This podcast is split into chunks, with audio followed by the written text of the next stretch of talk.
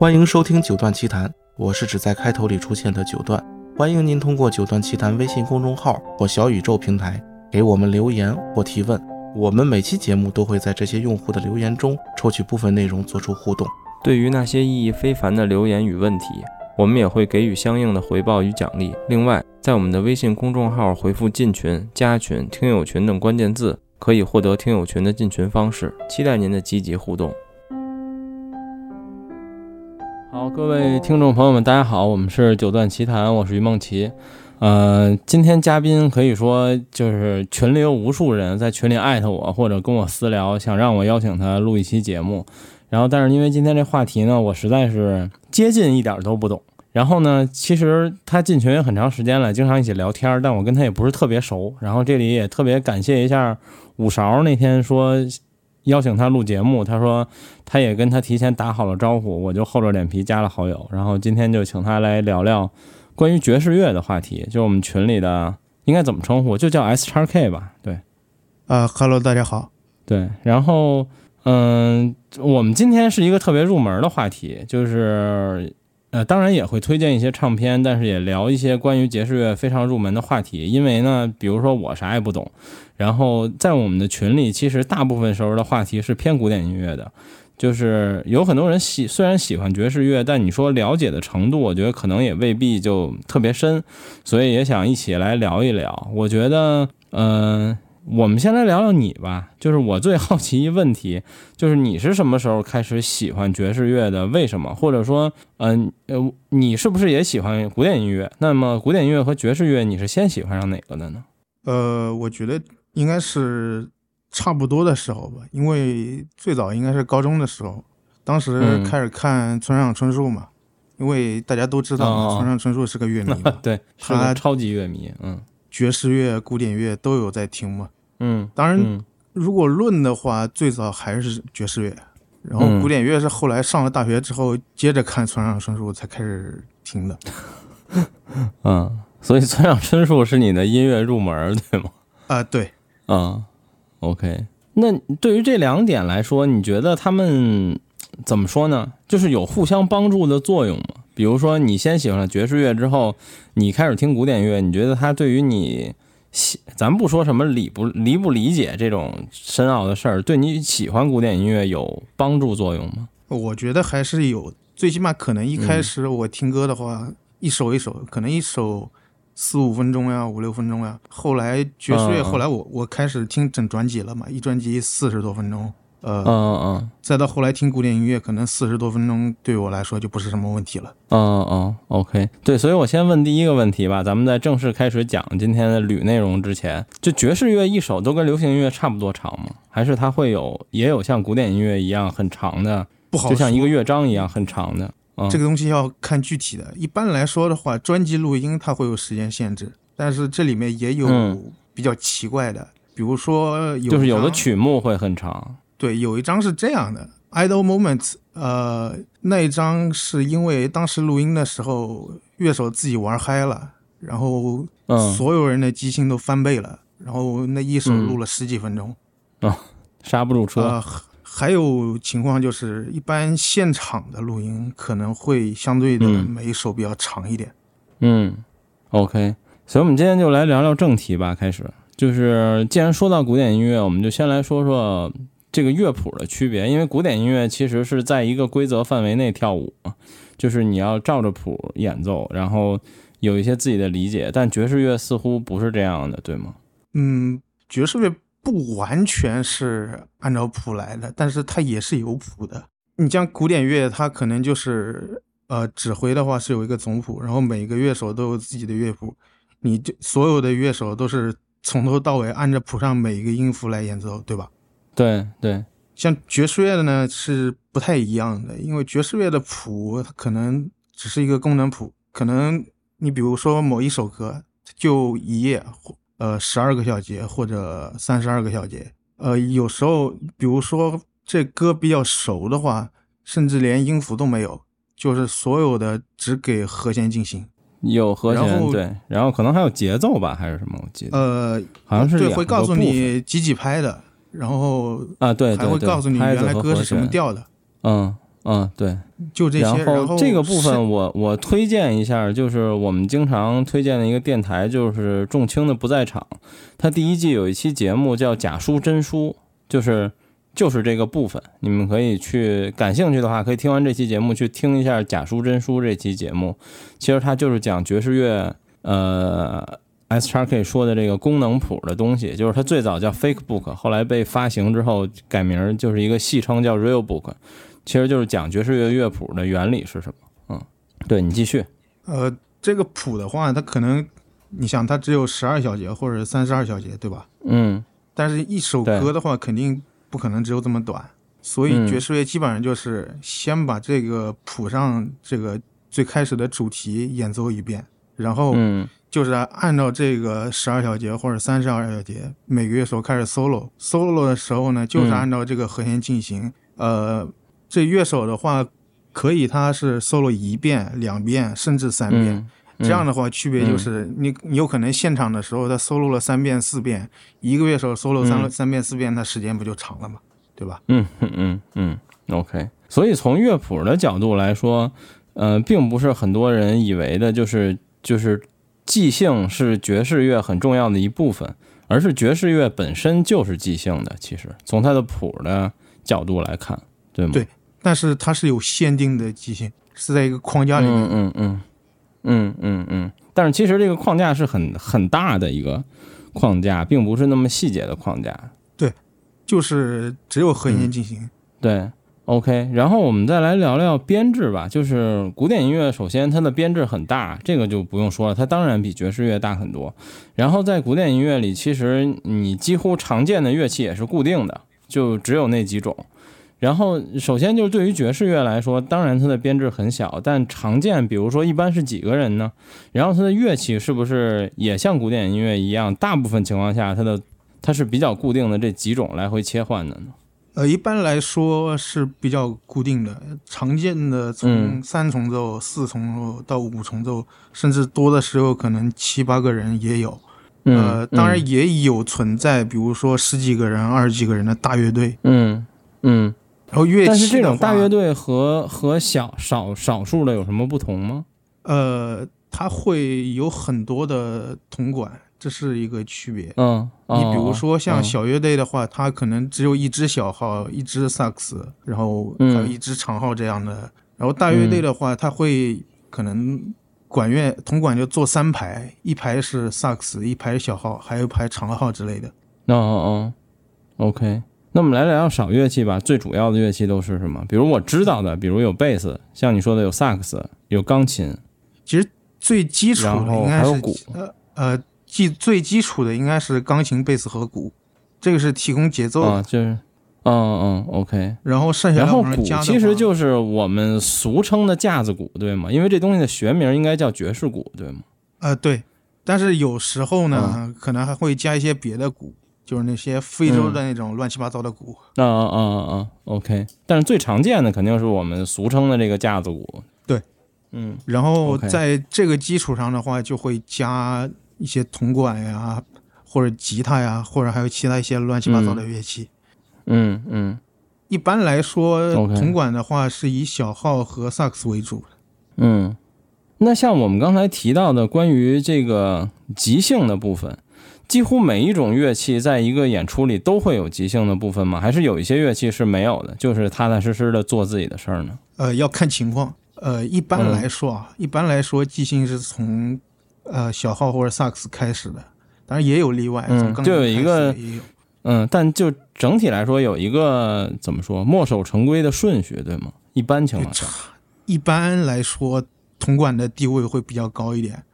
然后接下来是吉他或者钢琴，然后贝斯有没有即兴 solo 就看情况了。鼓的话，一般鼓的话比较特殊，鼓的话有可能没有，有可能是一一长段所有人全停下来，然后鼓开始 solo。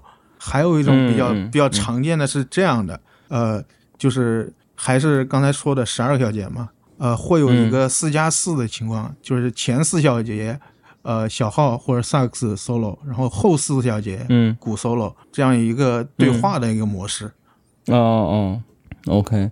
然后我们既然聊到了它的乐谱，它的组成的乐器，那就来聊聊我最不太明白一件事儿，就是应该怎么听爵士乐呢？就是因为我在北京和上海都去过一些爵士乐的酒吧，有的是参加活动，有的是就是和朋友聊天一起去。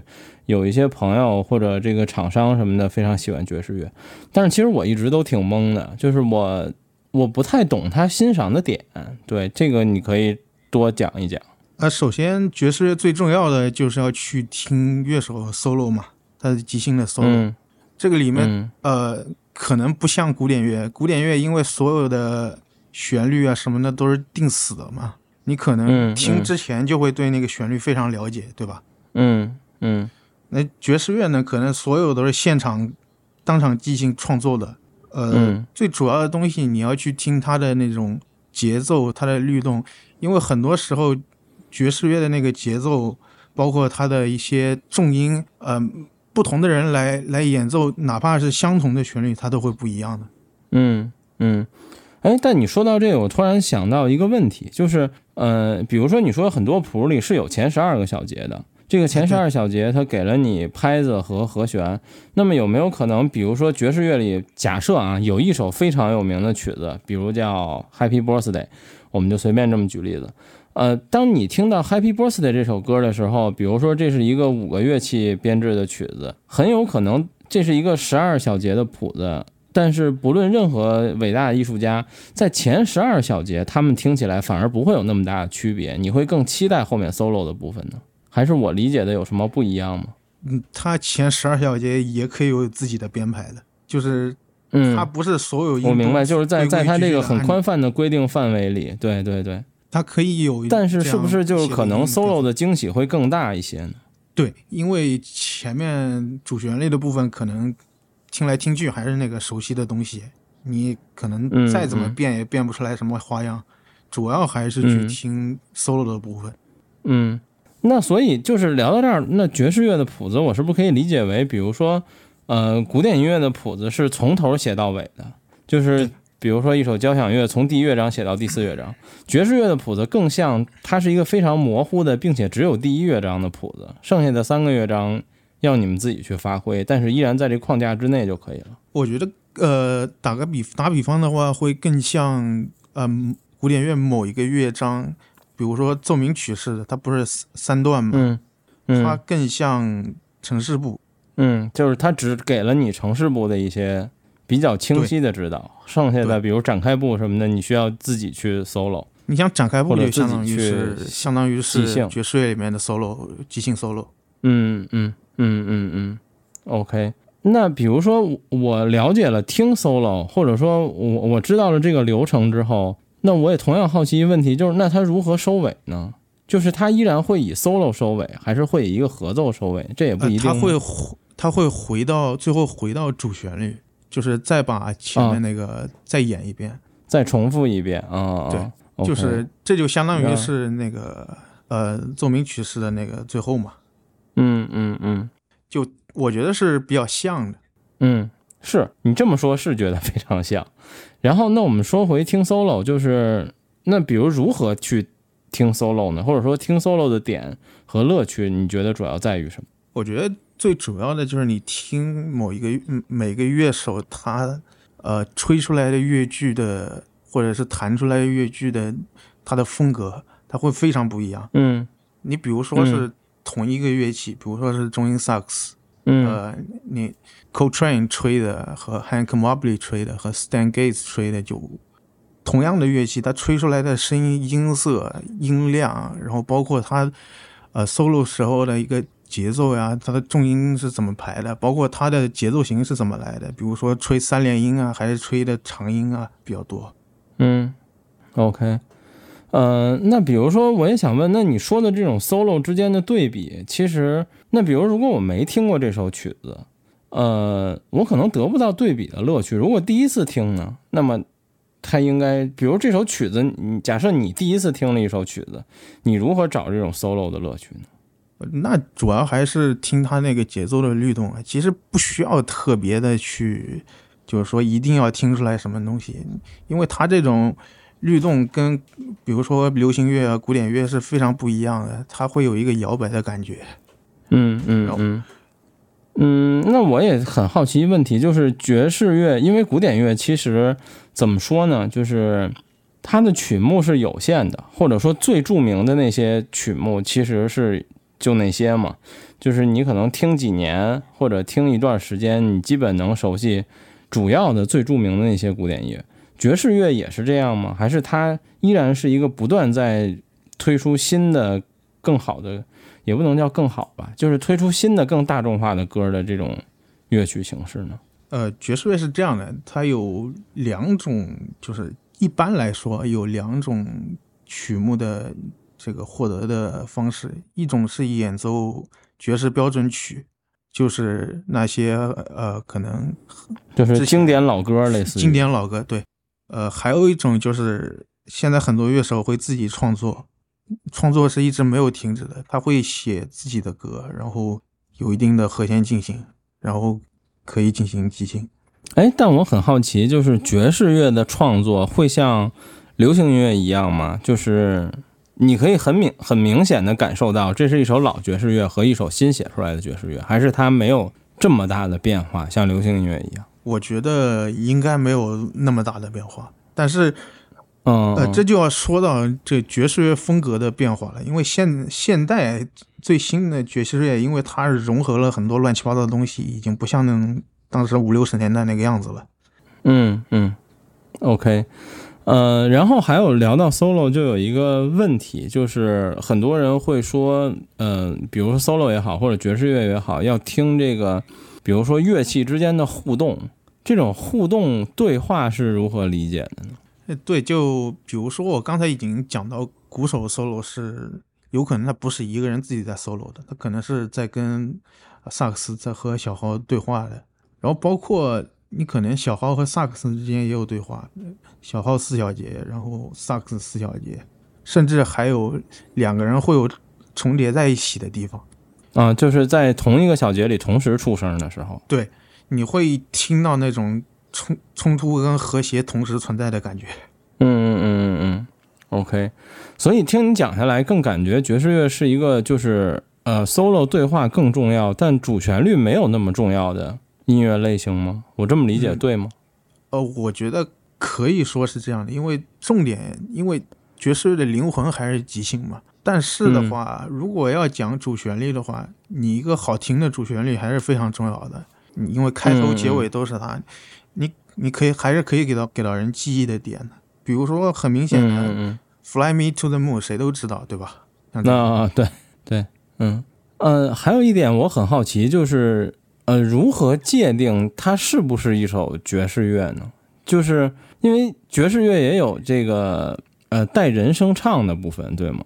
就是对，那我如何判定它是一首，或者大广义上，我们不需要说那么严谨啊？就我们如何判定它是一个流行音乐还是一个爵士乐呢？你在你觉得在你心里，你觉得最大的区别是什么？我觉我觉得最大的区别还是有没有即兴吧。嗯，你像 vocal 的话，它也会有即兴的。呃，vocal 有一种技巧，它就是不是唱词，它是用声音发出类似于乐器的那种声音，花腔一样的东西。嗯，对。一般来说，有可能有，也有可能没有，但是。一般来说，呃，vocal 在他唱完了之后，后面还是会有乐器的即兴的。嗯嗯嗯嗯 OK，然后所以就来聊聊具体的，比如曲目啊，还有专辑一类的。就比如说，我觉得就拿我举例子就非常合适。就是比如说，我是一个对爵士音乐感兴趣的人，比如我也有一些有那么两三张吧，朋友送我的，比如当铺爵士啊，比如呃范登豪的那张碟，好像也是个爵士乐。就是有的，我觉得是不错的，但是，比如说今天我们聊之前，我可能听的比较懵，我可能现在再去听会稍微有概念一些。但是，比如说，如果我想买爵士乐的唱片，或者说我作为一个不懂的人想去买一些爵士乐唱片，你觉得应该怎么挑呢？或者说怎么样入门会比较好？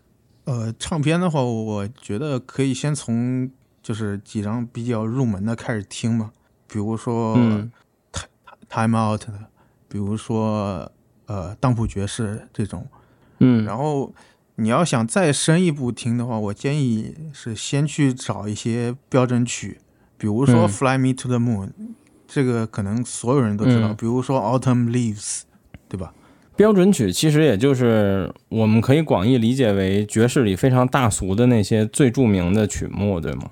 啊、对。嗯，OK，你继续。然后你比如说每某一个标准曲，比如说《Autumn Leaves》，你会发现有可能几百个、大几百个这样的不同的版本。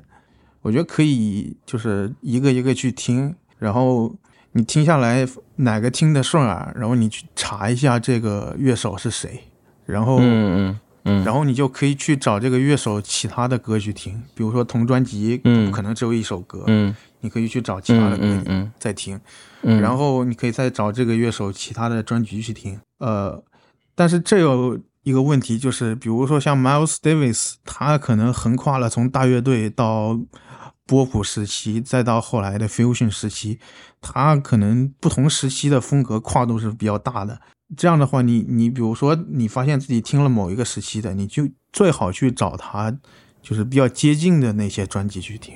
嗯同时期的，嗯，对然后再听了一段你时间，说的这个问题，呃，对，不好意思，我插一句，你说的这问题我我有一点不太明白，就是你说的时期，我可以理解为爵士乐里不同的风格吗？就像古典音乐一样？对它，因为是从不同时代爵士乐，它有发展出来不同的风格嘛。嗯嗯嗯，OK，你继续。呃，然后你你听到了某一个呃乐手在某个时期演奏，哎，你觉得很喜欢，你就可以去看看这个时期他是演奏的什么样一个风格的爵士乐，然后知道了这个风格了之后，你就可以再去进一步去了解这个风格。然后比如说，比如说我自己的话，我个人是更偏向于呃波普乐这样的一个范畴的东西。然后我就会去找别的乐手、啊，波普乐著名的乐手有哪些，然后著名的专辑有哪一些，我就去再再去听这个。嗯呃，我觉得呃到这儿的话就是一个比较重要的爵士乐曲，你要去找到一个适合你的风格。呃，可能有的人会比较喜欢后来融合了 funk 呀，或者别的一些其他音乐的 fusion jazz。呃，有的有的人像嗯比如说像我就喜欢比较传统一点的波普乐，还有人可能嗯喜欢那种大乐队的摇摆乐。嗯嗯嗯，对，这个其实呃，我觉得听古典音乐也类似吧。就其实这是一个你开始喜欢的风格，然后能让你更深入了解这个大的类别的方式嘛。就像比如说，我可能开始听古典音乐的时候，我比较喜欢巴洛克。那可能你巴洛克听多了，你慢慢也能变得能接受一些，比如浪漫主义啊或者古典主义时期的东西。对，嗯然后还有一个办法就是找一个比较著名的厂牌，然后嗯专注于听这个厂牌的音乐。这里面比较著名的就是 Blue Note，、嗯，对，因为 Blue 嗯 Note 不久前刚和优衣库联名的那个牌子。对，在五六十年代发了无数的非常有名的专辑，呃都是嗯非常经典的专辑。然后他们七十五周年的时候，应该是发了一个数字版的一百张专辑，呃，都是啊，对二四一，A K 还有一个联名套装嘛。对，我说的就是那个东西。反正资源可能网上都可以找得到。我建议可以，也可以从那个先开始听。但像这种大合集，其实也就是里面有各种它的就是爵士不同时代风格的专辑，对吗？呃，那个一百张的话，可能比较限于是五六十年代的比较多。当然是，呃，我、哦我记得应该也有七十年代的 jazz funk 一些的东西。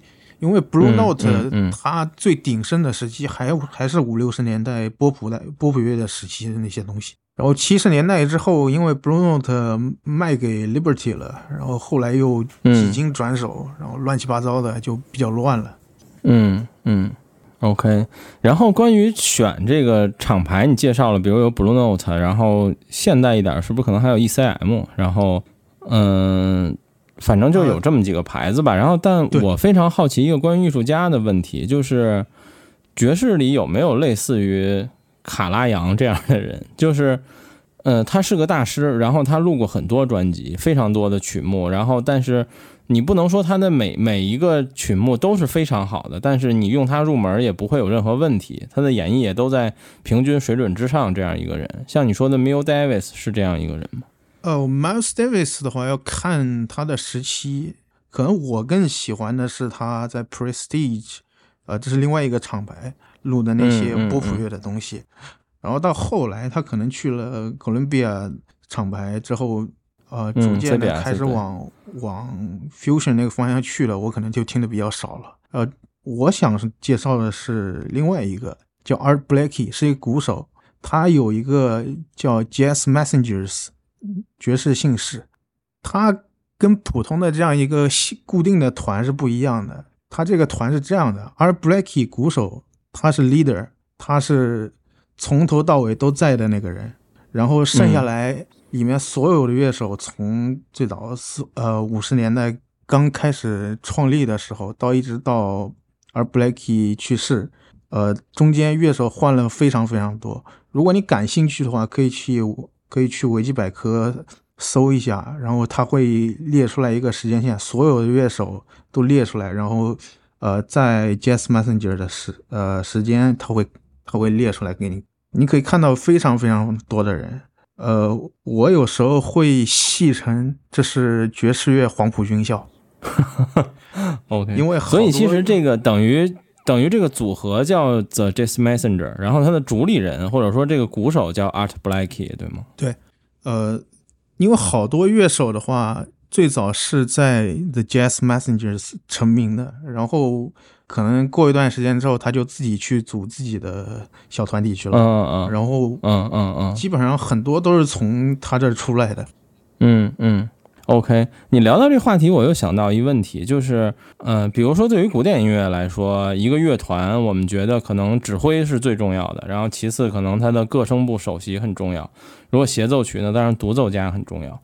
呃，对于你说的爵士乐这个常规组合的几大件儿里，当然你只说你个人的感受就可以了。你觉得哪些乐器的重要程度是什么样的呢？呃，爵士乐是这样的，爵士乐它有一个嗯概念叫 leader，、还有 side man。一般来说，呃，某一个专辑它会有一个署名嘛，这是谁的专辑？呃，这个人一般来说就是他这张专辑的主导。呃，这个人有可能是小号，有可能是萨克斯，有可能是钢琴，甚至有可能是贝斯或者鼓手，嗯，都有可能。也就是说，他没有特定的这个人，一般来说比较没有特定的乐器位置，应该讲。是是小号和萨克斯比较多，然后三重奏的话，哦一般都是以钢琴的名字来命名的嘛。嗯嗯对，OK，就像绿皮书那个主角，他不就是个钢琴家吗？对，但是绿皮书其实他弹的那些电影里面弹的那些音乐，我个人觉得嗯不太爵士。OK，你觉得更贴近什么？贴近流行音乐吗？嗯，差不多吧。就啊、他那个其实不太爵士。对，OK，他肯定也是做了一些这种大众文化的向下兼容嘛，我觉得也可以理解。对，OK，然后嗯，我们可以聊聊大概的风格吧，比如说。我们只按大面儿不特别细说的话，你觉得大概可以分为几个类别呢？然后他们，比如说你个人感觉上的特点都是什么呢？我觉得比较重要的几个，一个是 swing，就是摇摆乐；一个是波普乐；一个是呃前卫或者自由爵士；然后还有嗯就是后来跟很多别的音乐融合的 fusion。嗯，呃，像 swing 那他们各自有什么区别呢？摇摆乐是这样的，摇摆乐最早是给白人跳舞当伴奏的。嗯，对，因为我记得在很多电影里都有这样的对你看到的那些老电影对，后面一个大乐团伴奏，基本上都是演奏的摇摆乐。嗯嗯就这种就是呃摇摆感，这种节奏感非常好，适合跳舞嘛。然后这种会有一个特点，它不是大乐队嘛，这种会有一个指挥，嗯会有一个相当于编哦曲指挥的人。嗯嗯。然后哎但你在前面也说到，包括在这儿也是这个指挥，我就非常好奇，这个那既然有指挥，那在这个部分里，它有即兴吗？有，但是大乐队来说，即兴就相对少一点。嗯嗯嗯，OK，你继，续。可能可能一首歌只给小号某一个小号让他 solo 个嗯四小节、八小节这样的。更重要的是在于这些编曲他自己的编排。嗯，OK，我觉得这个这种大乐队跟古典乐其实挺像的，你是要嗯绝对听从指挥或者编曲的，嗯然后后来再发展，为什么会出现波普乐？就是因为这些乐手有才华的乐手，他觉得在大乐队里面太憋屈了，自己展，现的太少，没有不。没有 solo 的机会，对，然后，然后可能三四个人、五六个人就凑一起，下班之后自己再组个小小团体，然后自己再玩一玩。然后他们玩的这种东西，就逐渐发展发展成了波普乐。因为波普乐的特点是这样的，它和弦的切换非常非常快，你可能一小节会切换一次。你哦你如果去看那个 real book 的话，会你会发现有的、嗯有的谱那个和弦切换特别特别特别多。然后还有一个特点就是它的速度非常快，呃，可能 BPM 要在两百以上的都是。啊，那这样的赶上很多比较硬的摇滚乐类型了，已对经，，这样这样的话，如果你一个乐手基本功不行的话，可能就会嗯。跟不上他们玩的这些东西，嗯嗯，因为你所以是一个对个人能力要求比较高的类型，对，对，呃，而且可能我我觉得大家平时听的都是那些舒缓的曲子呀，比如说什么 Autumn Leaves 啊，比如说什么呃 Misty 啊那种，就是很慢很慢的 BPM 可能一百以下那种。嗯嗯。你如果去听波普乐，比如说听 Charlie Parker，比如说听 Dizzy Gillespie，他们那种非常非常激进、非常快速的演奏，是会让你改变对于爵士乐的看法的。爵士乐绝对不是让你休闲放松的背景音乐，爵士乐可以做的非常激进，可可以做的非常非常激情。嗯然后，OK。然后我看你给我的提纲介绍里，其实波普也分为两种，对吗？啊，波普是这样的，最开始比波普是速速度非常快，乐手 solo 非常非常的激进，然后你可能嗯听到他在吹非常一长串的音那种感觉。嗯，但这种嗯音乐，你可能作为观众而言，可能听半天体验并有点懵。不好。对，嗯所以后来他会融合一些 R&B 啊，呃，福音音乐一些东西，去改造它旋律，然后把速度适当的降一降，然后你你可以听到一个旋律也很也很美，然后即嗯兴也很多的一个、一种音乐叫硬波谱。嗯。一般，哎，所以我呃想插一个问题，就是我甚至可以理解为爵士乐里有某有一些部分是为了满足演奏者而非聆听者的乐趣吗？呃，对于比波普来说，完全就是这些乐手根本就不管听众的。就是自己爽就可以了。对，嗯，OK，你继续。然后像硬波普的话，呃，就我刚才讲的 Blue Note，呃，Prestige，呃，包括有一些 Verve 的，呃，这三个厂牌很多唱片都是在这个范畴之范畴里面的，特别是 Blue Note，可以算是硬波普时代最著名的厂牌。如果你想听硬波普的话，从呃 Blue Note 它主要有。当那个时代出了两个系列，一个叫 Blue Note 一千五百系列，就是它的编号是一五叉叉那种，嗯呃，还有还有一个系列是 Blue Note 四千系列，四呃就是四叉叉叉这个系列，嗯一般从四千开始到四千二左右，还基本上都在硬波谱的范畴里面。嗯嗯嗯如果你嗯，所以对硬波谱谱也可以理解。为一一种对听众听众线下兼向下兼容的曲目类别，对吗？啊、对，可以这么讲，更考虑听众的感觉。对，对，可以这么讲。嗯嗯，OK，然后再往后的话，呃，有一些呃硬波谱可能流行了一段时间之后，嗯，观众也听腻了嘛，嗯。然后再加上比如说摇滚乐、别的什么音乐的冲击，当时美国嗯。就可能爵士乐开始走下坡路了。然后嗯这时候就分出来两派人，一派人就是完全就不管不管听众了，我要做我自己的音乐，我要嗯哼。包括这里面也有一些就是黑人的一些原因嘛，他们一些受压迫什么的，他们需要通过这样的音乐去呃展现出自己的一些东西来。然后这一派人就开始往嗯不怎么好听的路子上去了，我说明白。从从后波普呀，后波普其实还好，因为它的基本框架还是在波普的框架里面的，只是它演奏的东西，呃，它的旋律的一些东西就比较开始开始比较奇怪了。然后再往后，比如说像 avant-garde 前卫的这一块，最著名的，比如说 John Coltrane 那张《Love Supreme》，就是属于这个范畴的。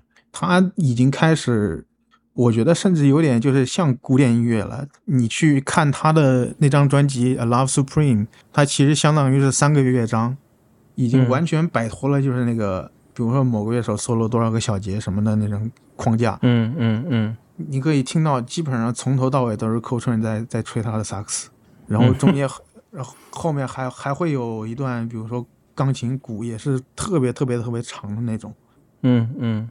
呃，然后再往后这帮人就开始完全把那一套框架全部抛掉了，就开始 free jazz 了。嗯，free jazz 嗯。就从某种意义上来说没有那么好听了，所以说对，因为我我我特别终于等到你讲 free jazz，我就想问一个问题，就是因为原来我看一些节目有人聊到过，嗯、就是首先我看到很多人说过，就是 free jazz 并不是一个怎么说呢，为了好听而有的音乐类型。第二就是爵士里，我曾经看很多人说过，就是有某个类型是并不是为了好听而演奏的，它是 free jazz 吗？就是这个东西的，就是它的出发点是什么呢？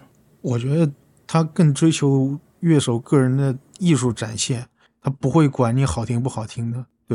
对，所以说一般入门的话，我是不会不不会推荐听 free jazz 的。而且我了解的听爵士乐的好多人，可能听了很久也是会碰也不听 free jazz。OK，对，但是如果要是有人感兴趣的话，可以去听一下 Ornette Coleman 这个人，嗯呃，他的爵呃 free jazz，我觉得还是可以听一听的。当然，除了他那张、嗯嗯呃标题就叫 free jazz 的那张专辑，那张专辑如嗯果你、你你点开听的话，你可能会觉得你在一个非常繁忙的十字路口堵车，各种摁喇叭的感觉。嗯 嗯，明白。然后，呃，刚才说的这部分人是完全不要市场了，就是开始嗯玩自己的艺术的东西了。还有一波人，比如说像 Miles Davis，呃，嗯因为爵士乐不是走下坡路了嘛，他们得嗯吃饭，他们得赚钱，怎么办呢？嗯。就搞融合呀，就比如说嗯。美国人喜欢听 funk，听别的一些什么东西，好，我们把它融到爵士里面来，就出现了 fusion 哦。jazz。，fusion，呃嗯。大概在七十年代往后，呃，这样的 jazz 可能更就是跟融呃跟流行乐的话更接轨一点，然后观众接受程度会更高一点，然后可能我觉得可能平时如果听 funk 呀、听流行的人，先从这个开始的话，会比较容易入手。接受程度比较高一些，是吧？他就是为了为了商业，为了为了赚钱搞出来，为了让嗯大家能听的这种爵士乐，嗯嗯。当然也有它的艺术价值。这个对 fusion 这个类别，是不是现在也是可能爵士乐受众里比较多的一类呢？呃，我觉得是嗯嗯嗯对，因为它你像这个时期就不会再用那个 double bass，这个时期基本上都是用在用电贝斯了。它那种节奏感，你听、哦嗯可能如果你听过 funk，你会会很感兴趣。嗯嗯，感觉也很熟悉，可能。对包括这个时期呃，电声乐器会用的非常多，他们也不用开始不用钢琴嗯了，开始用合成器。比如说最著名哦的，Herbie Hancock 那张《Hate Hunters》，嗯你会发现非常电。包括他现在，因为 Herbie Herbie 现在还在世嘛，还在演出嘛，他甚至呃因为去年我看了他一个呃音乐节的直播，他甚至会、会用那种挎在身上的键盘，然后会用电音的变声器。他现在玩这一套的，嗯嗯嗯，因为这一套再发展几年，可能爵士乐里连 auto tune 都要有了。呃，可能这一套对于现在的观众来说会比较更容易接受一点。嗯嗯，OK。然后，所以我们嗯、呃类别的话，大概就是这样吧。然后我们可以嗯，呃，推荐一些啊，你接着。呃 OK，还有一种叫 contemporary jazz，这个就说不清楚了，就是现在后来发展乱七八糟的爵士乐。呃，你你如果嗯去查 Discogs、ECM，很多是属于这一类的。哦哦，OK，它也是一个靠近现代的风格，对吗？对，嗯，OK。然后接下来我们可以来推荐一些唱片吧，就是你推荐给入门的人一些你觉得不错的，或者说，呃，我觉得也有可能有一些唱片你觉得可能并不一定适合入门，但是比如说它在爵士乐的音乐史上非常非常重要，一定不要错过。这种东西，对，也可以聊一聊。我觉得，对，那我从 swing 的开始吧，就是摇摆乐，嗯我觉得有一有一个人是必须得听的，叫 Benny Goodman，他吹单簧管的，他也有自己的大乐队，呃，就是你可以去感受一下摇摆乐那种会让你想站起来跳舞的感觉。哦，OK，对然后还有比如说 Count Basie 或者是 Duke Ellington 嗯会有一些大乐队的东西，是这个嗯摇摆乐这一块的。然后比波普就是我刚才说的两个人，一个 Charlie Parker，一个 Dizzy Gillespie。然后钢琴的话、Bob Powell，呃，嗯但是有一个问题，因为嗯他们可能四五十年代录音也不太好，然后很多、哦很多专辑你会听的不想听，因为他那个录音太差。嗯。所以我但是我对爵士乐总有一种感觉，就是，当然因为我不懂，我总觉得这并不是一个需要非常 HiFi 的音乐类别。就是我觉得可能录音差一点，我也不会特别在意。呃，查理·帕克时代那个录音差到可能是你不容忍度比较高的人都可能有点不太啊、能。我明白，对，理解哈，对，可能像三四十年代单声道古典录音，对他就是那种，而且他们那个时代，他不是录专辑，他都是录单曲。嗯嗯你可能嗯包括黑胶的话，一般来说七寸的单曲或者十寸的比较多。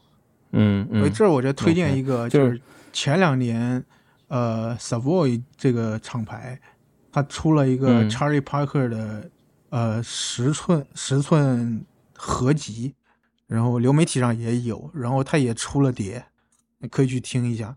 这我觉得还是，包括我也听完了之后，我感觉这个，如果你想听比波普的话，比较适合入门。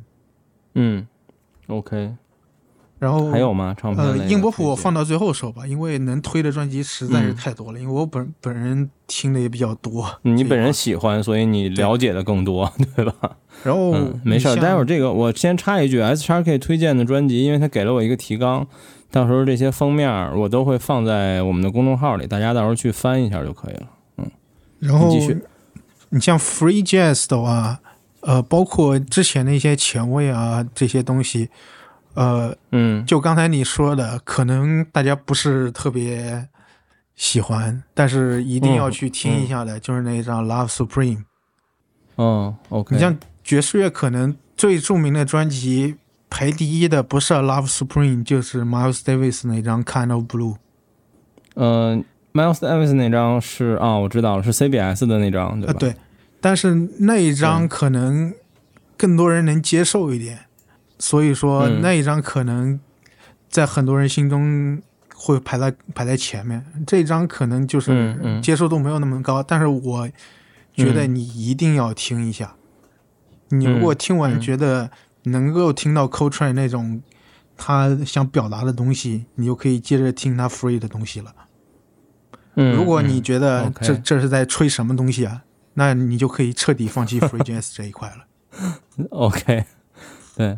对，也就是说，它是一个你能否入门 Free Jazz 的鉴定盘，可以理解为，呃，我觉得可以这么理解，因为它还没有到完全 free 的那个状态，还处于那个之间。嗯，嗯 边界，对。对，，OK，然后 fusion 的话，那也挺多，挺多的。比如说我刚嗯才说的 Herbie Hancock 那张 Hate Hunters，比如说 Miles Davis 嗯。的 Beaches Brew，、这可能会被逼掉。嗯你看到那个标题，嗯没关可能 本对呃，可能你从网易云音乐或者哪国内的音乐平台看到那个标题，就会是 B 什么星星星星星星的那种。对对对。对。对，呃，包括一些日本的爵士乐，因为我今天的话不是特别想提日本爵士乐，因为我本人听的也少，然后日本嗯。爵士乐需要花很多时间去单独讲。嗯。呃，日本会有一些比较有呃有趣的融合爵士乐，jazz funk 那个类的，嗯呃我也可以列在那个嗯公众号里面。，OK，对，你可以随便挑几张你觉得对不能错过的专辑，到时候我一起放在这。然后还有一块比较有意思，我刚才一直没说的，就是拉丁爵士乐。这里面有一个可能很多人非常熟悉的，叫 bossa nova，对吧？啊，对对，这里啊，Bossa Nova 是爵士乐的一部分啊是我知道这个风格，但我之前不知道它归属于爵士乐。对，对，它是拉丁爵士乐的一种。呃，最著名的还是 Stan Gates 的那一张，就你一听可能就知道，你可能都听过。嗯，很有可能，对，对还有一种就是大概五六十年代会有一些叫 Afro Cuban，就是融合了一些古巴的东西，它会有一些乱七八糟的那种鼓。呃，就我嗯刚才提到的 Are Black and Jazz Messengers，它有一张嗯这种类型的专辑叫 Drum Suits，就是嗯鼓的组曲，你可以听一下。嗯嗯，OK，然后还有一类我一直没说的，就是 vocal jazz 嘛，这可能很多人入门嗯都是从这儿就是来的也不不需要我，特别。多介绍。比如说但这类的名盘好像也是非常多的。啊、对，但是我说句实在话，一般爵士嗯入门之后，从哪怕你是从 vocal 入门的，到后来基本上都不怎么听嗯 vocal 了，啊 OK，因为因为他唱的那个东西，那个词是限定的嘛，肯定还是没有乐手即兴那些东西对对对，就是自由度还是没有那么高。，对，但是你作为一个入门是非常合适的。嗯呃，除了除了那些女女歌手之外，比如说还有什么 King Cole 啊，比如 Frank Strava 这种，呃，都可以去听一下。就虽然我自己不怎么听啊，但是我不反对你们去听 Vocal Jazz，Vocal Jazz 也是很好听。嗯嗯。然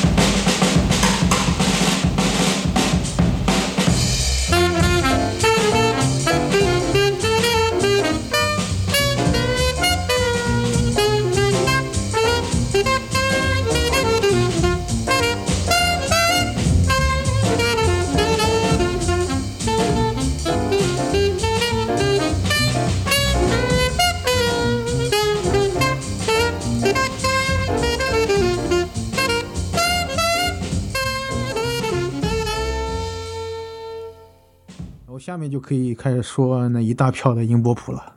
嗯，呃我主要介绍的专辑基本上还是 Blue Note 和 Prestige 的。嗯，呃，就是这两个厂牌对吧？这两厂牌是音波谱时期非常非常非常重要的厂牌。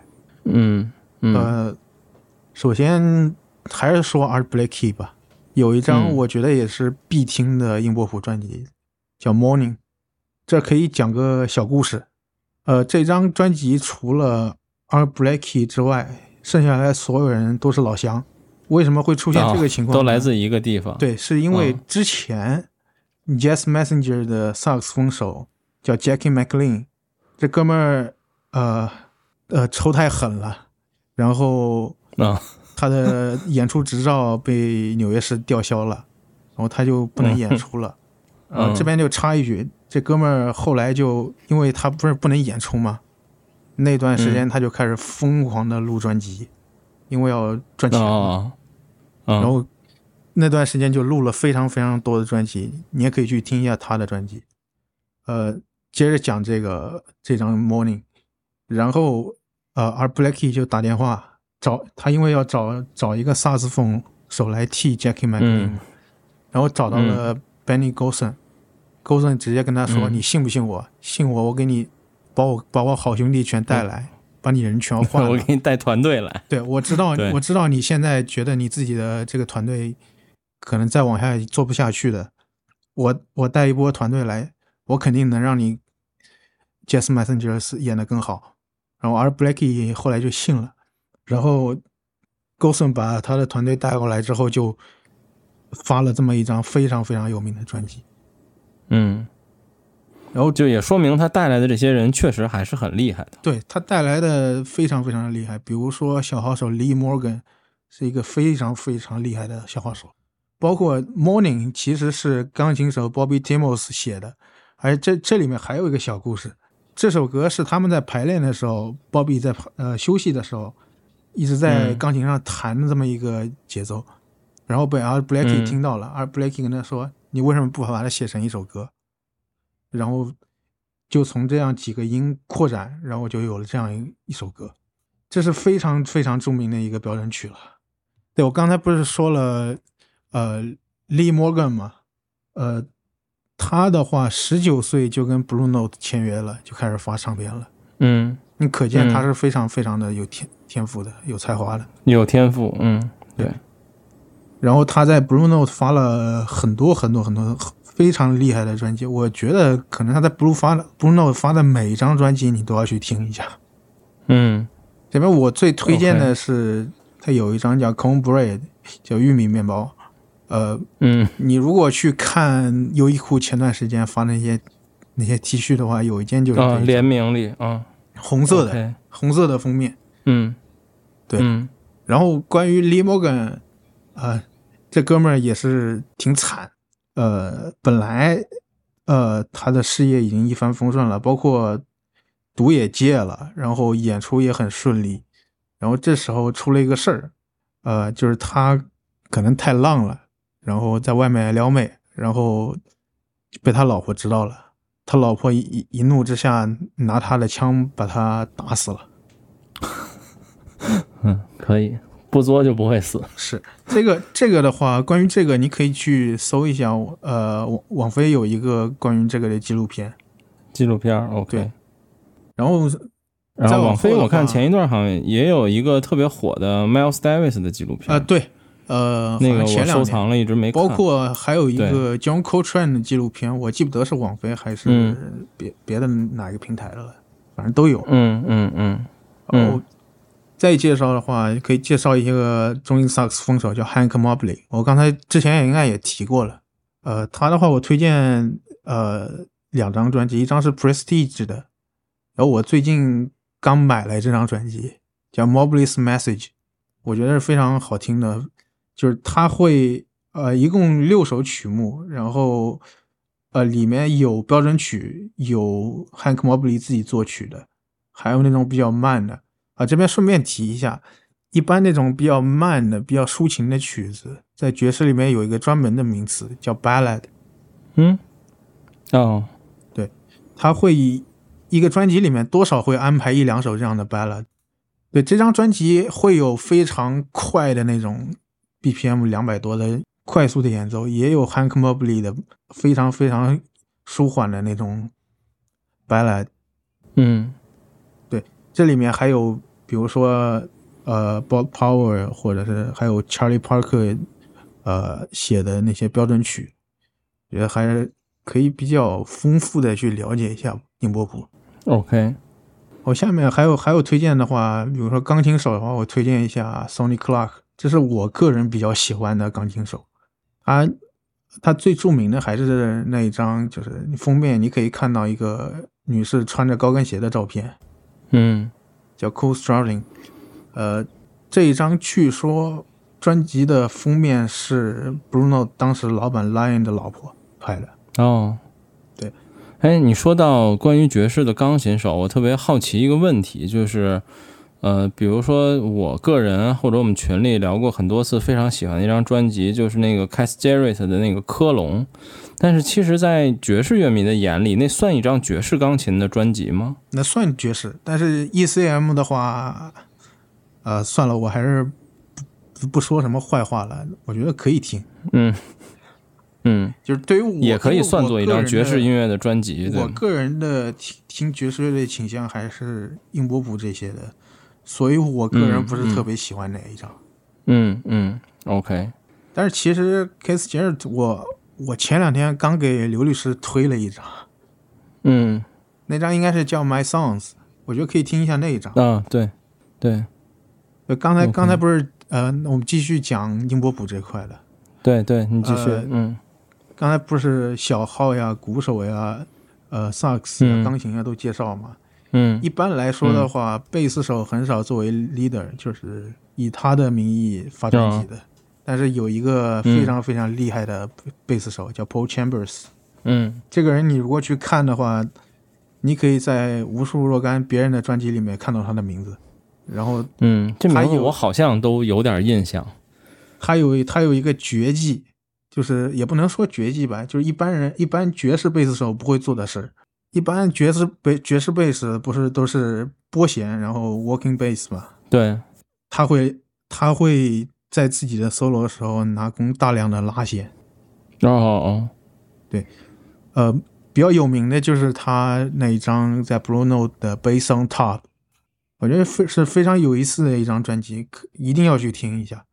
你很少会见到一个贝斯手作为 leader 有大段的 solo，因为这里就要黑贝斯了，贝斯手就是个工具人呀。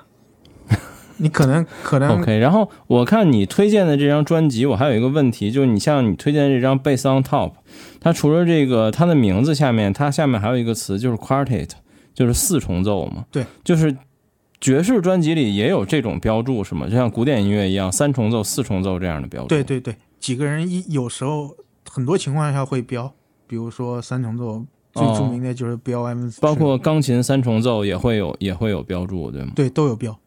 ？OK，好，你继续。然后，然后他应该还有两张在 Blue Note 的专辑。如果你听完这张嗯觉得感兴趣的话，可以顺着听另外两张。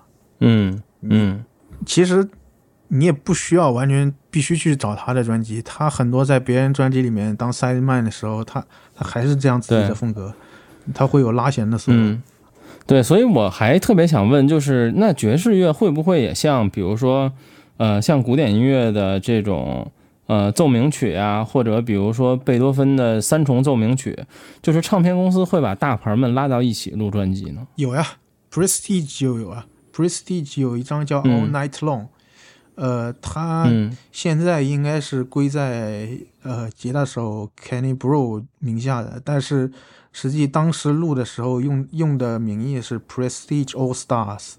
嗯嗯嗯，就全明星阵容。对，嗯，但是这种情况多吗？就是它像古典音乐一样多吗？呃，还是其实没有那么多呢？一般情况下都是有一个 leader，然后其他人都叫、都叫 side man。一般这个 leader 就是还是更突出 leader 的作用。对很大很很有很多情况下，这里面最起码有一两个曲子是这个 leader 自己写的。嗯嗯，也有意外比如说刚才说的 Jackie McLean，他有一张嗯。专辑，呃呃六首，大概只有一首还是两首是他自己写的，剩下来是 side，、嗯。那他当时那个乐队的 side man 那几个 side man 写的，那个长、嗯。长号手一个人办的。嗯嗯嗯嗯，OK，好，你可以继续推荐专辑了。呃，刚才不是说到长号了嘛？推荐一个比较嗯。有名的长号手叫 Curtis Fuller，嗯。呃，他的话、去年还是前年刚刚因新冠去世了。哦，对他在 Prestige 还有 Blue Note 的专辑，现在的价格如果你去查一下 eBay，查一下 Discogs，现在都已经天价了。可能他没有 没有去世之前就已经是天价了，因为他出的少，嗯然后去世之后就又涨了一倍。啊，对，就一般来说，管乐的话还是小号呀、萨克斯比较多，但是长号它因为音色的问题，它会有一种不同的感觉，可以去听一下。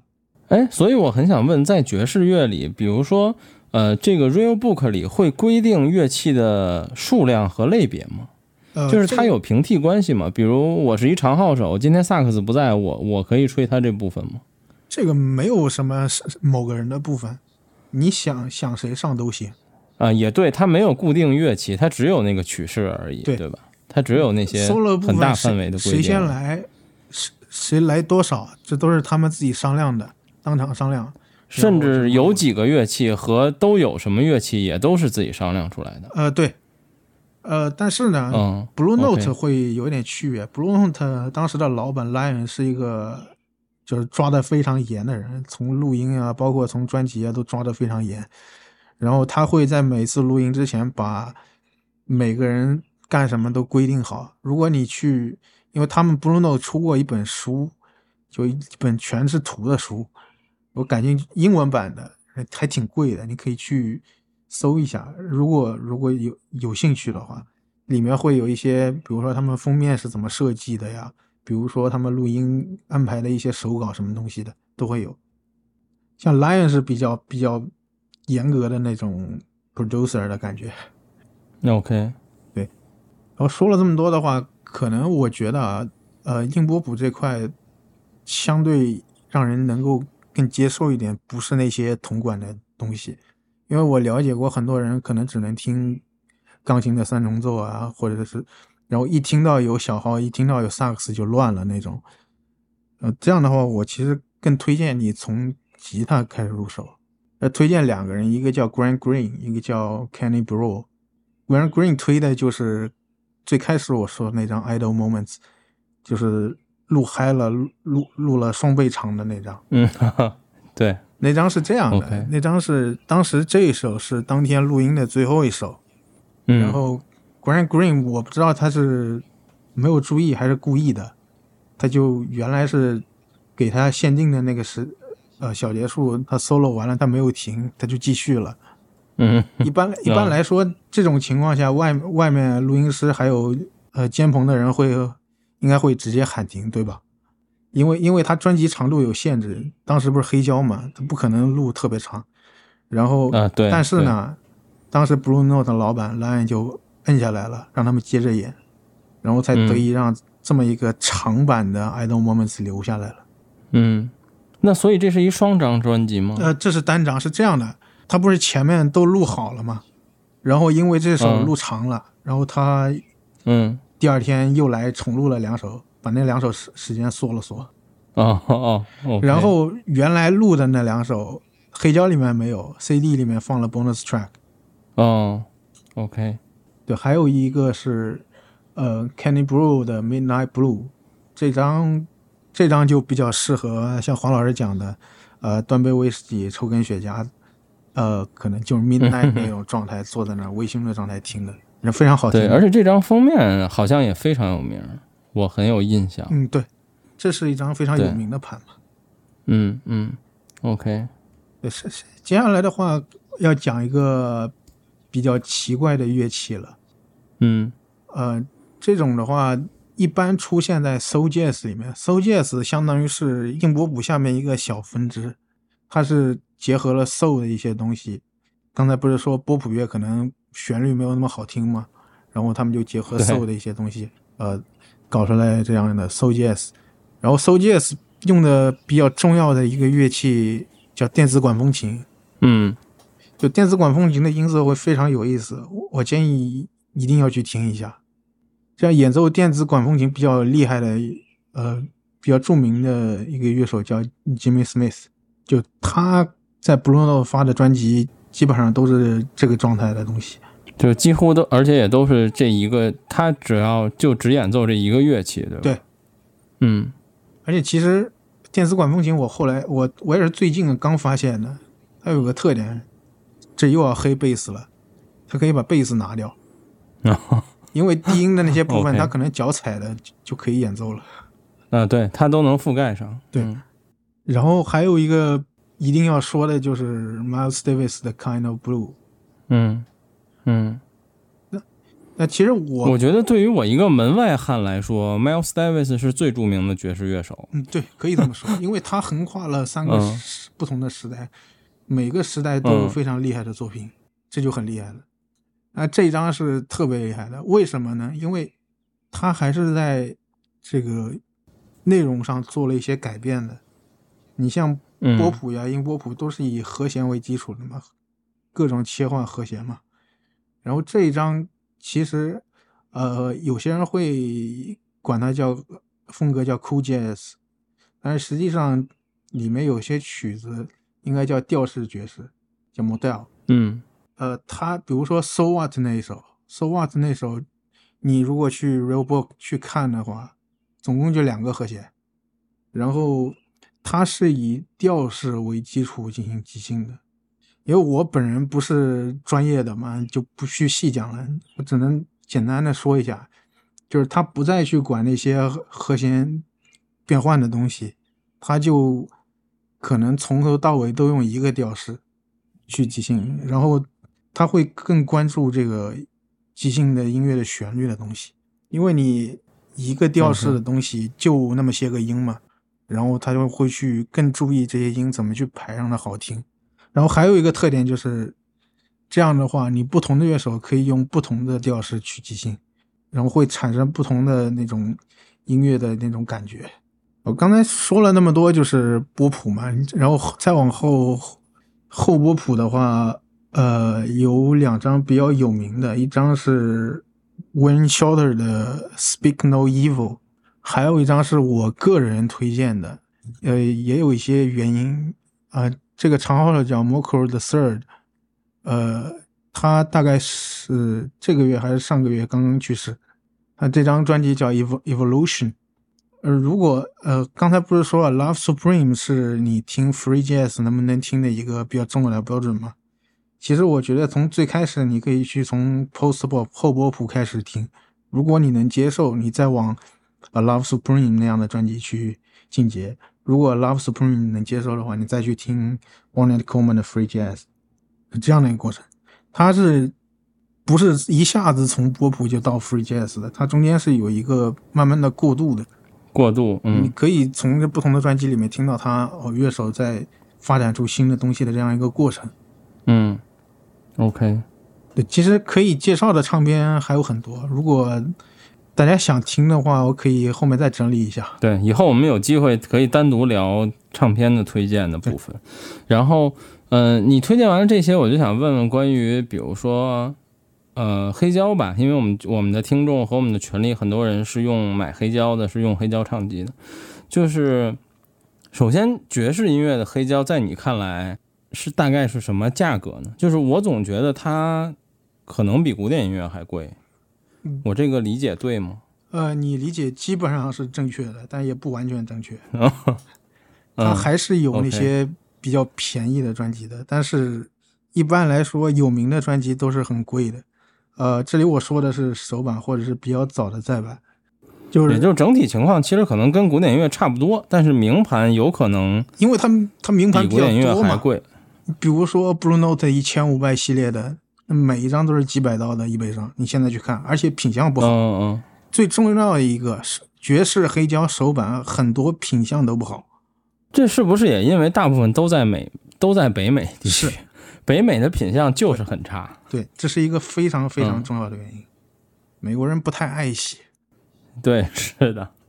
而且有一个很麻烦的事儿，你如果现在去 eBay 上看，你没有一定的知识储备的话，买手板很有可能会被坑。嗯，就是因为很它实际不是手板。对，因为很多他都他都写个 RVG，然后写告诉你写个 original，其实他根本不是，因为因为他写个 RVG 就就有傻子能上当。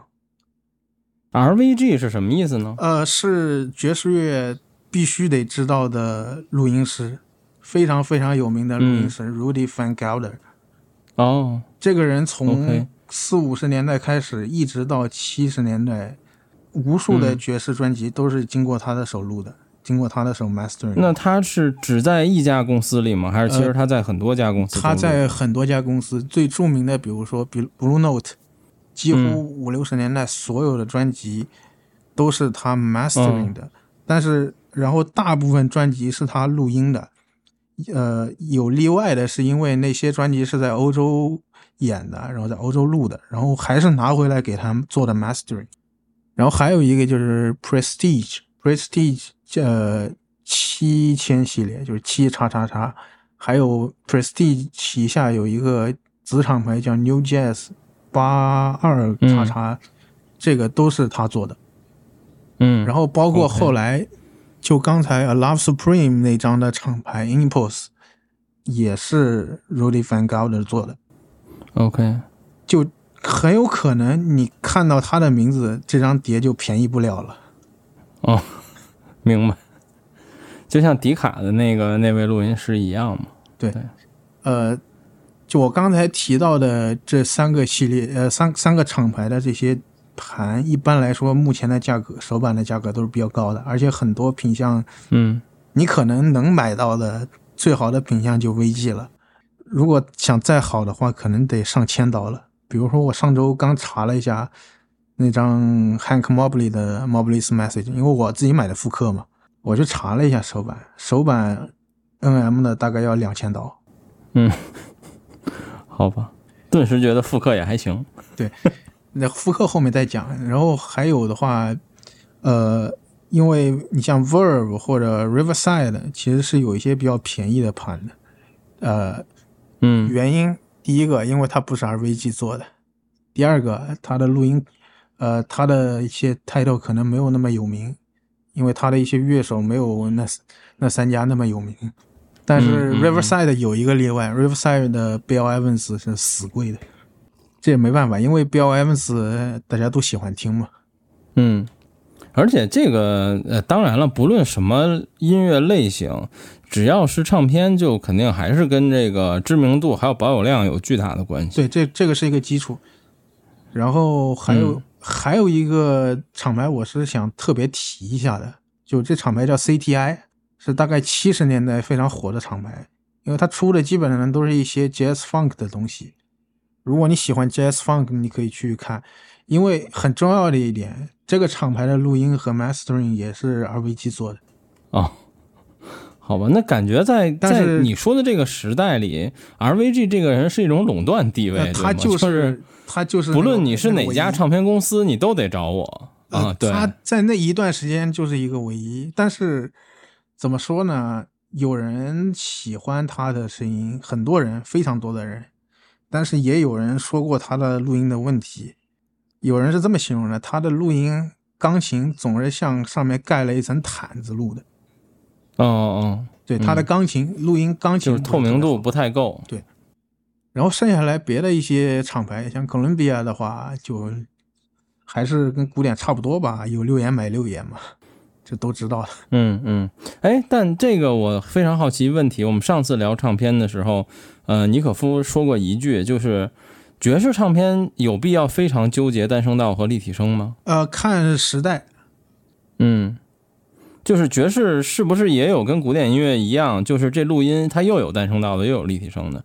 在这种情况下，爵士乐哪个更贵呢？呃，一般来说是 mono 的更贵的，但是这边就有一个情况要讲一下。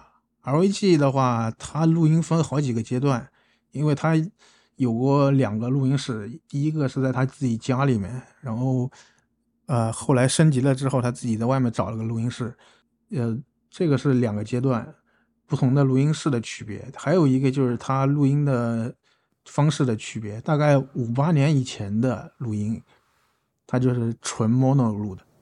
嗯，那那种的话，手板一定是 mono 的，然后 mono 的价格就非常贵，因为后来他把它就是那种对呃转成假立体声的那种，后来不是他做的，哦不是他自己做的，嗯那种就相对便宜一点。然后五八嗯年大概到、呃六六一年、六二年这个阶段，呃，不是嗯开始出现立体声了吗？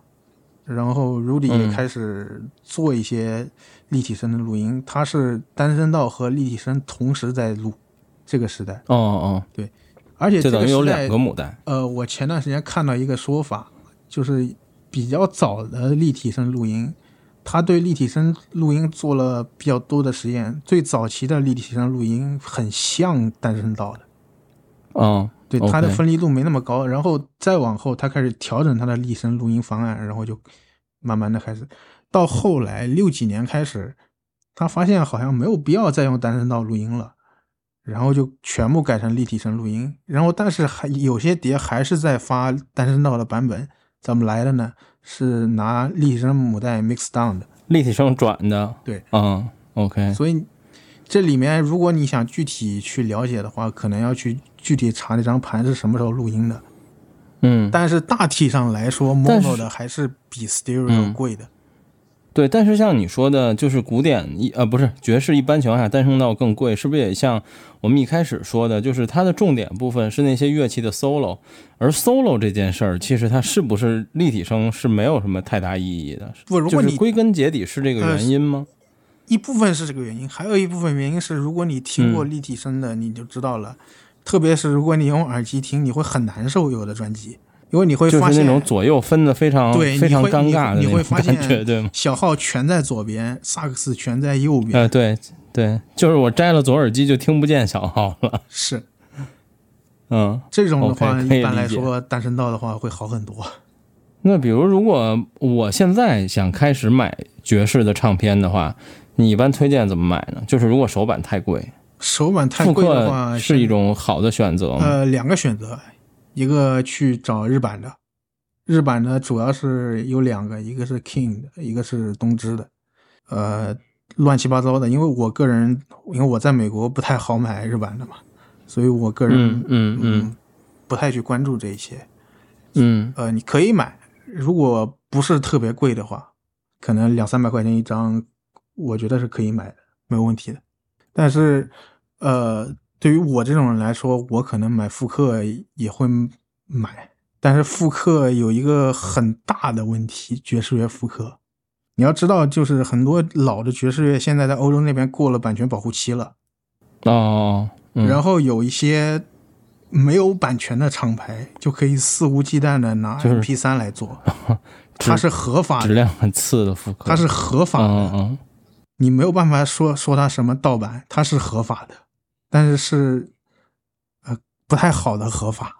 然后那种的话，那种的话，淘宝上你一搜，基本上一大半都是那种。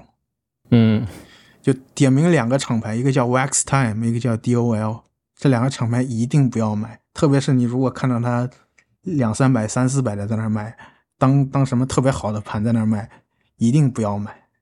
那那种一般有一个鉴别的方式，就是它因为没有版权嘛，它不会印原唱片公司的 logo 在上面，包括盘标也不会是原始的 logo。哦，所以它印的都是自己的。对，哦，那这还好，还算比较好分辨。呃，其实很好分辨，因为它那个大贴纸太明显了。嗯嗯，你像嗯 Wax Time 都是一个大贴纸，上面一个大大的一百八十克，不知道的人都以为是什么好东西呢。但像刚才我们聊到，比如说 Miles Davis 这张最有名的《Kind of Blue》，我看，比如现在 CBS 自己就等于是现在索尼嘛，是是有复刻的。你像这种，你觉得值得买吗？呃，这要分两种，一种是数字的复刻，我觉得你如果没有太大的需求，什么 Music on Vinyl 那种，也可以买来听了玩儿。如果你是有追求的话，比如说像 Kind of Blue，呃，Analog Productions 去年做了一个终极版本，叫 UHQ 啊啊，，AP 是吧？对呃，卖的不便宜，一百多刀一张，但是那是你目前能买到品相呃，就是复刻质量比较好的好的最好的选择了。剩下来还有一个选择，Mobile Fidelity 的那个双张四十五转的，它因为一直没有货嘛，你如果愿意等也可以等。OK，那我就然后你说的这个 DOL，我在淘宝随便搜了一下 Miles Davis，就这 Kind of Blue 就有 DOL 的版本，卖呃一百八十块钱。这两张反正是这两个厂牌是重灾区，淘宝一大堆。不要说淘宝了，就美国名盘基本都有，就美国美国的唱片店现在也是这种跟好的混着卖的。嗯还有讲一下复刻的这些盘，美国现代做的这些复刻的盘嘛。嗯呃，是这样，因为现在 Rudy Van g a r 不在了嘛，现在主要的做 mastering 的有这么三个人，一个叫 Kevin Gray，一个叫 Bernie Goodman，还有一个叫还有一个是 Sterling Sound。如果你这嗯熟周杰伦那一套的话，你就知道这个人叫 Ryan Smith，啊，周杰伦那套是他做的。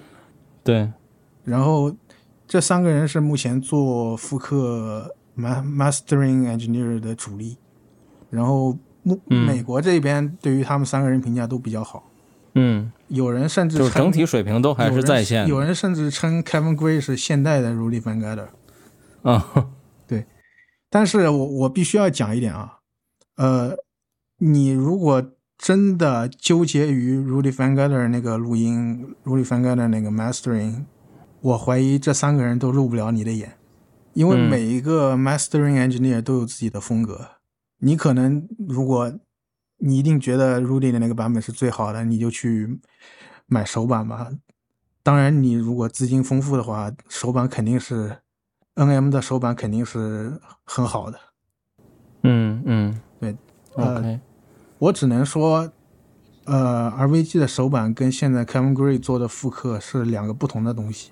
嗯像复刻厂牌的话，可能呃，一平时买买过古典复刻的，应该都知道的，有一家叫 Classic Records CR 的那个，嗯，这家这家其其实现在已经不做了嘛。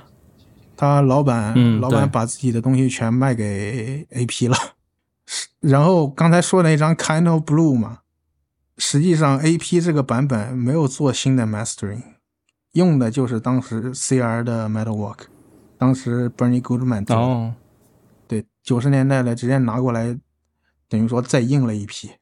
然后还有一个现在不做的复刻厂牌叫 Music Matters Jazz，这个厂牌是这呃这个复刻是这样的，呃，他原来是跟 Blue Note 谈的，他们来做复刻，然后做了一堆三十三转的、四十五转的，然后又是特殊材料什么的。嗯，然后老板钱赚够了，不干了，退休了，养老了。但是嗯这个厂牌有个延续，他们当时找的这个策划的人叫 Joe Harley，现在就环球看啊，你你 MM 不做了，我自己来做，把 Joe Harley 找过来，你接着做这个相同的规格的东西，然后就现在 Joe Harley 哦和 Kevin Gray 在做这个环球自己的复刻系列，叫 Tone Point Series。呃，如果你这个也还算比较靠谱呃，。如果你感兴趣，你甚至可以去 Joe Harley 的 Instagram 去看一下，他每一张都会 PO 母带，然后制作的全过程。但是这个系列有一个问题，这个系列出的 title 不是 Blue Note 最有名的，比较适合你听了一段时间，你需要深入去听别的专辑的这样的一些人。OK，而且这个这个系列今年涨了两次价了。最早的时候是大概三十四刀一张，然后亚马逊便宜的时候可以二十六刀买到一张，现在已经四十刀一张了，然后有时候还没有折扣。当然，如果你跟首版比的话，四十刀一张也算是很便宜的了。嗯，也还不错，对，对然后环球不是做了 Tone Point Series，然后看到尝到甜头了吗？他们现在在做一个更便宜一点的系列，叫 Classic Series，还是嗯刚才说的那位 Kevin Gray 做的。嗯嗯然后，呃，就是他因为不是在美国压盘的，然后包装也差一点，所以卖的便宜一点。然后还有一些压盘的问题，呃，可以买，一般在二十多刀一张。这这个都是属于 Kevin Gray 拿原始母带拿出来做的，而且你如果去看他们的采访，呃，Joe Harley 和 Kevin Gray 会如果有 mono 和 stereo 都有的话，他会把两个母带拿出来，两个人先听一下，然后决定出 mono 还是出 stereo。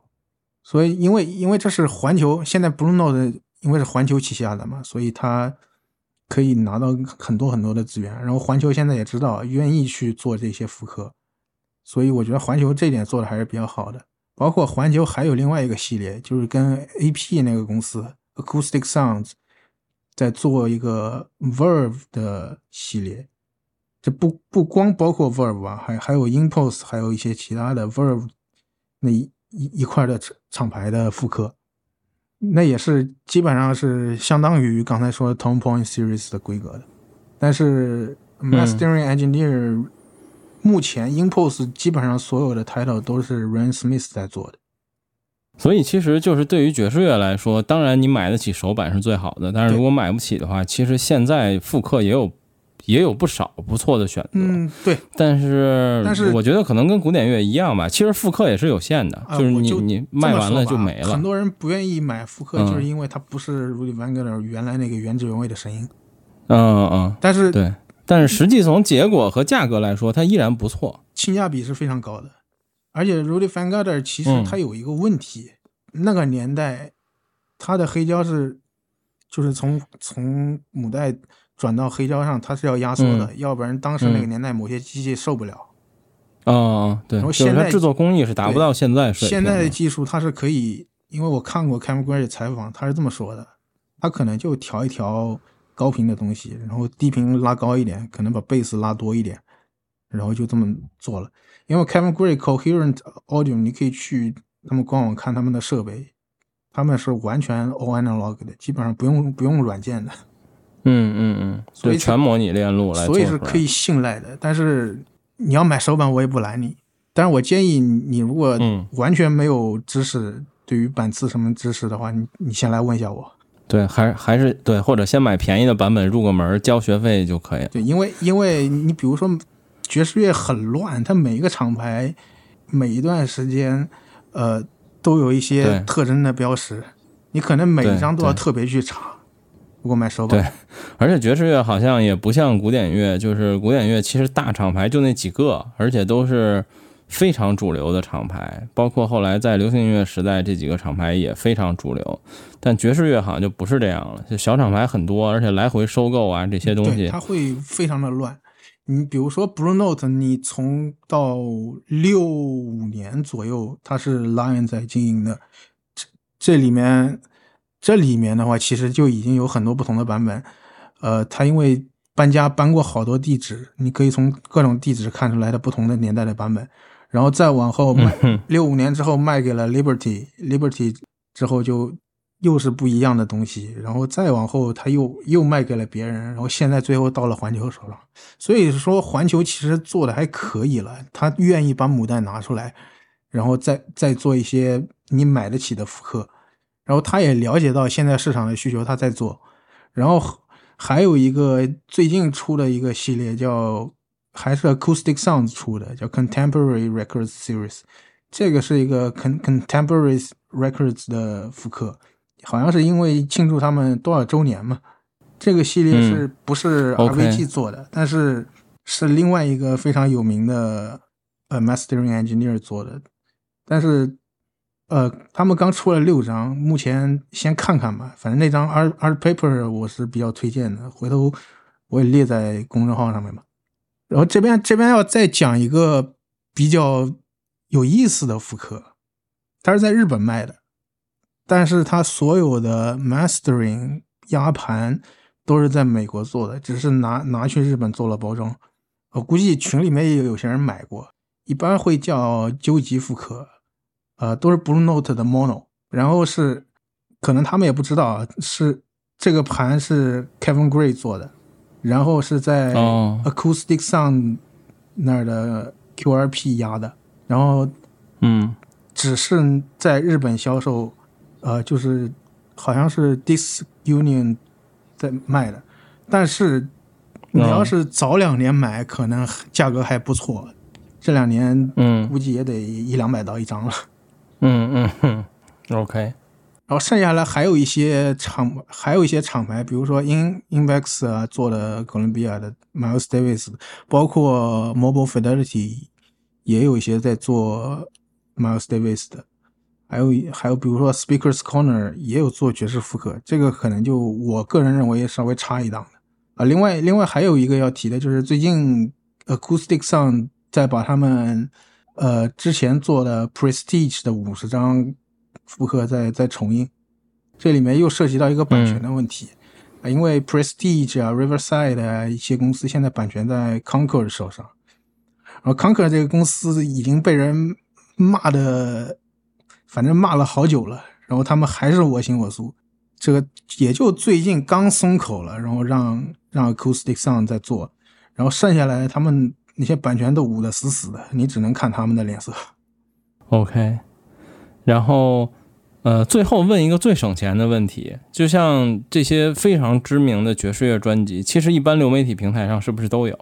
呃，也要看我我知道的是嗯，Blue Note 是相对比较全一点的，Prestige 有的很麻烦，也乱，因为我自己在用 Title 和 g o b e t 嘛，呃，它里面有些专辑，你你如果不熟的话，你可能都找不到。我、嗯因为就我就我刚才说的，因为是康克还是康克的问题，康克这个公司不光实体做的不好，现在流媒体做的也嗯乱。数字也做的不好。对它，嗯它很乱。你会发现有很多合集，比如说他某个人在 Prestige 的合集，哦，你能找到某张唱片的曲目在里面，但是它不是单独的一个一个专辑，就很麻烦。你像 Blue Note 很多你都是直接搜专辑就直接能找到，而且有很多都是就是二四九六、二四一九二那种。OK，好吧，然后那我们今天基本就聊到这儿，然后其实后面聊到的很多这个呃关于复刻呀，然后选唱选这个唱片这事儿上，其实有大量的厂牌什么的，我觉得大家可能听的也比较懵。所以我最后可能会把就是 S x K 发给我的这个提纲吧，就是里面有具体的很多文字的介绍，我也会一起放在公众号里，然后大家可以参考公众号自己来找一下自己需要的部分，然后，嗯，所以这是我们爵关于爵士乐的第一期节目吧，后面可能还会多请 S x K 来跟我们聊一些关于爵士乐的东西。关于手版，我再说一句，如果、如果你们有需求，可以来嗯直接来问我，我可以，比如说 Blue Note 的，比如说 Prestige 的，我可以帮你看一眼是不是手版，因为真的好多一时半会儿没法讲清楚的。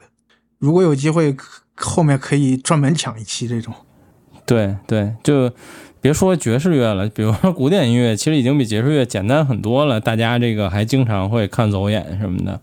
然后可能后面的话，我们会叫一些我们喜欢爵士乐的嘉宾，或者说本来对爵士乐感兴趣的嘉宾来和 S x K 一起聊聊。因为我确实是纯门外汉，对，但是也很感谢你来分享这一期。然后正好我可以在接下来时间听一听，因为我一直还对爵士乐其实挺感兴趣的，但是确实之前是。完全不了解，然后所以我们今天就先聊到这儿吧。然后后面的话，我们再策划一些爵士乐的选题。如果你想了解什么关于爵士乐更多的东西，或者有意思的事儿啊，或者关于唱片的，欢迎给我们留言，然后我们也会把它加到我们后面想聊的选题里。然后最后也谢谢 S x K，然后这是我们为数不多的跨时区录制的节目，对。然后那我们今天就先聊到这儿，谢谢大家，大家拜拜。拜拜。